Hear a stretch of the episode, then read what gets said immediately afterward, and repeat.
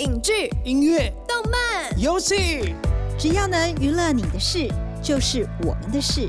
欢迎收听《娱乐住海边》。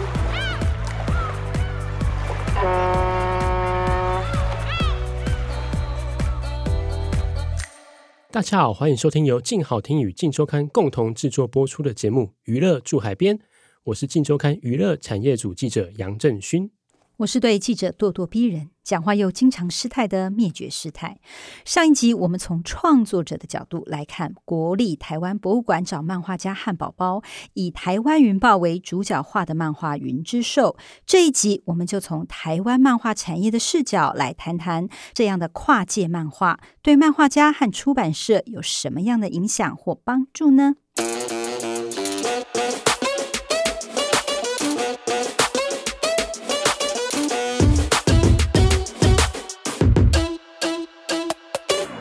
好，上一集我们谈到漫画家跟博物馆合作的过程，那这一次我们要来聊聊，当博物馆跨界漫画，怎么样带给漫画家一些正面的帮助跟影响？诶，我听说啊，像公家机关给的稿费啊，都比一般的行情价还高，是吗？没错，因为《云之兽》是台博物馆的标案，所以包括作品的著作权啊、版税，或是以后改编跟周边的相关收入，都是归于博物馆的哦。所以啊，漫画家的稿费会比一般的商业出版还要高。原来如此，那就可以理解为什么公家机关给的稿费呢，会比一般还要高哦。但是除了稿费比较高之外，还有什么好处呢？不如我们就直接请当事人漫画家汉堡包来说吧。这次与台博馆合作，对你在创作上的影响是什么？有没有什么启发可以跟我们分享？就是 就是截稿子很重要，截稿子很重要。讲起来自己都不好意思，因为这是老生常谈。但是就是就是，可是自己也不是很了解，可是又是老生常谈。就是，老师在喜欢讲说，就是创业的东西还是在有限的资源下完成是最，就是过来人都常常讲这件事，这样是最好的这样的。对啊，然后这这一次对我来说就是九死一生，不知道就是就是时间真的很紧了，时间真的很紧，之中还可以做到让我自己回头就觉得满意的东西，其实。在我的创作生涯是蛮少见的，我常常有很多后悔，我不知道什么，就是我做了以后会觉得，嗯，这里不满意，那里不满，我很容易看缺点了，书出来了，然后就啊，怎么看都是缺点，然后不满意，不满意，不满意，然后隔了一年之后再把书翻开，觉得啊还不差啦，然后又又把它放在一个书柜里这样。可是这这一次，我觉得很多面向让我觉得都，我在每一个时间点都有做到我该做的事，都是在很时间很限制的情况下做到我那时候可以做到最好，可是。不知道为什么都觉得，哎，好像还蛮 OK 的这样子，是蛮蛮讶异的这样。那我好奇你对这样的模式的想法是什么？因为以前你们可能就是自己找灵感来源，这次这次他等于说有一点线索了，你给你灵感去参考，然后你再去深后面。对，可是他又给我很大的发挥空间，可是他有很线索的一个算是空间跟时间，但是其实中间会发生什么事又给我很大的空间。那我自己没有想到啦，因为我就是觉得说，既然可以在这么有限的情况下，我自己觉得做到蛮多的东西是蛮压抑的。这样，就是那个老老笑话嘛，那个黑镜的作者嘛，大家都问那个黑镜的编剧，他只能写出这么有趣的剧本。他不是回答说，就是你需要一个成绩比你更高的家伙，没有在准时的时间内交出稿子的时候开始踹你的膝盖，直到你的脚往不自然的方向弯折。他是这样讲的，这样我觉得很生动。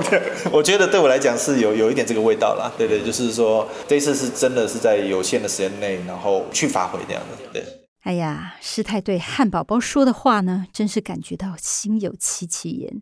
以师太闯荡记者圈二十多年的观察，截稿日呢，对记者来说实在是太重要了。没有截稿日，一定会脱稿。这点呢，就跟漫画家的创作还蛮像的哦。不过呢，刚刚听了汉堡包讲，我也有些感触。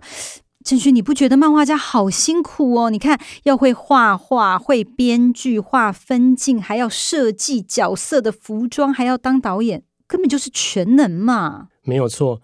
不过说到这东西啊，我想要提一个，就是出版《云之兽》这本书的盖亚文化啊，在二零一九年推出了 Go 原漫基地这个数位漫画平台。那特别的是哦，他们推出不少专业编剧跟漫画家合作的作品。目的是为了让新的漫画家有更多的学习机会。毕竟漫画新人一开始比较难驾驭这种长篇的连载作品。那这个时候如果有一个专业的编剧，他就可以帮助到漫画家，也可以更快的产出作品哦。说到这里啊，我就想到，当我在夜深人静打逐字稿的时候，如果有人可以帮我分担的话，你想得美啦，这完全是不一样的东西，好吗？哎，好吧，不要开玩笑啦。回到主题啊，其实除了云之兽啊。盖亚还跟不少的博物馆合作推出漫画。盖亚文化漫画部的总编辑李亚伦也有提到，当博物馆跨界推出漫画，对整个漫画产业产生的影响是什么？其实我们做了，今年做了不少了。今年跟史前馆有合作，台东的史前馆有合作，然后跟台博馆嘛、国美馆，然后还有淡水古迹馆等等。那我觉得好处是，我觉得有一点提高了台湾漫画家的地位。那现在你把它拉高到跟国家一级博物馆合作，然后是一个对等的一个单位，台湾人对漫画家的观感可能会有一些改变。其实除了推出漫画，当初在台博馆还有展出《云之兽》的原稿画作，我当时在现场看得很感动，因为漫画在台湾一直以来都是不太被重视的东西。你看小时候都是什么“阴那谁阴那谁”，就是小孩才看的东西，就有一种被污名化的感觉。不过现在漫画竟然可以进入国家博物馆被大众观赏，这对台湾漫画其实有不小的意义。对呀、像师太，我小的时候哦，都要偷偷的躲在棉被里看漫画。然后呢，去那个租书店呐、啊，然后看漫画的时候啊，还要躲家长这样子。我觉得现在时代真的不一样了。而且你看哦，去年台湾最卖座的电影就是从漫画改编成动画的《鬼灭之刃》，在台湾已经破六亿嘞。那我就很好奇啦，为什么一直以来都很难出现像《鬼灭之刃》这样现象级的火红作品？诶，我这问这个问题是不是还蛮白痴的？不过因为这个从《鬼灭之刃》推出之后，就有蛮多人在讨论这个问题。哦，那我就放心了。对，那我当初有。请教李亚伦总编辑这个问题啊，他认为其中一个原因就是因为台湾有漫画人才的世代断层。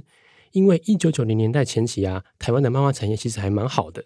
两千年的时候，因为大环境的关系啊，可能是因为纸本产业开始走下坡，那加上日本漫画大举入侵，所以当时有一些漫画家没有继续创作，或者是往市场更大的对岸发展。所以你看哦，当资深的漫画家不再创作，可是新一代的漫画家还没有成熟的时候，那中间这个时代不见了，因为这是最成熟的一个时代，它消失了，那一定对漫画产业有不小的影响。原来是这样，所以呢，李亚伦总编也有提到台湾漫画家的优点跟特色，以及身为一位成功的漫画家该有的特质是什么？优点是什么？陷入了深深的沉思的，我想一下。因为这个每个人不太一样，很难一概而论。但是基本上，我觉得近年来的新生代越来越勇于表达自己在作品上。对，就是我的看法、我的想法，或是说我对这个土地的认同，这部分越来越多。以前上一个世代可能比较少，大家会压抑自己，会害羞，不想把自己的感情表现在作品上。对对，没错，对，对，真的是这样。年轻人的优点就在这里啊。对，对那年现在年轻人当然是这样子，然后整体的画技水准一定是拉高的，对，因为参与的人变多了。对，然后据我所知，很多本科系就是他原本可能是艺术系啊、西洋美术系的这种艺术系的，对，参与来做漫画的比例还蛮高的。那整体有拉高，然后大家因为看的也多了，所以开始会懂得，有些漫画家开始懂得。包装自己，或是说行销自己的也变多了，需要改进的地方。是一个大，不是个人。好，有有，因为纵观来讲，眼高手低的人比较多。